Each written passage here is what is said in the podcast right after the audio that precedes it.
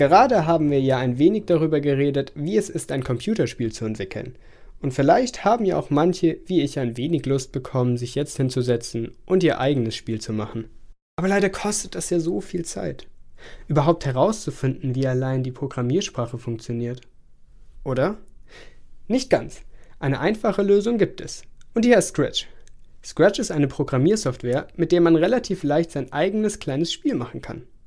Zugegeben, ein fotorealistisches 3D-Spiel mit gewaltigen Arealen, unzähligen Charakteren und so weiter wird man damit wahrscheinlich nicht hinbekommen. Aber für kleinere Projekte und für Anfänger ist das Programm auf jeden Fall geeignet.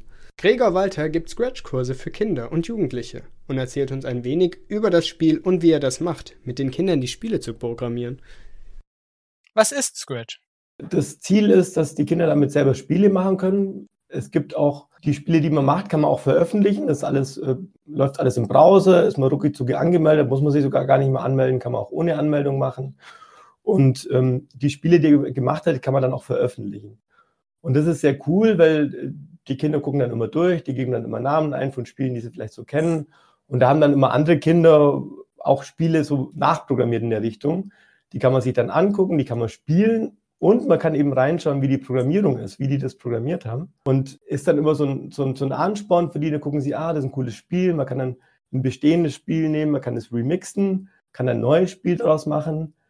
Ähm, von der Programmierung her ist es eine, eine grafische Programmiersprache, also es sieht so aus wie so verschiedenfarbige Lego-Blöcke, die verschiedene Funktionen haben, die verschiedene Programmierfunktionen haben und die setzt man dann einfach so aneinander, wie man Lego-Sachen ähm, zusammensteckt und dann ist rucki zucki ein, ein Spiel fertig. Und es gibt auch ganz tolle Möglichkeiten, halt kreativ zu werden, was das Design von den Spielfiguren angeht. Also man kann sich selber Spielfiguren malen, man kann selber Animationen machen von den Spielfiguren, man kann selber Töne machen, man kann selber so Musik komponieren.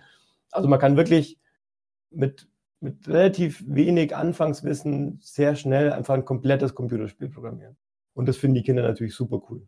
Was macht ihr in eurem Scratch-Kurs? Wir haben den jetzt schon öfter gemacht mit dem, mit dem JFF gemeinsam. Äh, wir haben mal ein Wochenende gemacht, wo zwei Termine jetzt waren. Da war so eine Einführung und wir haben jetzt als erstes Spiel mit den Kindern ein Pac-Man-Spiel entwickelt. Was sind die Herausforderungen, wenn man mit den Kindern arbeitet?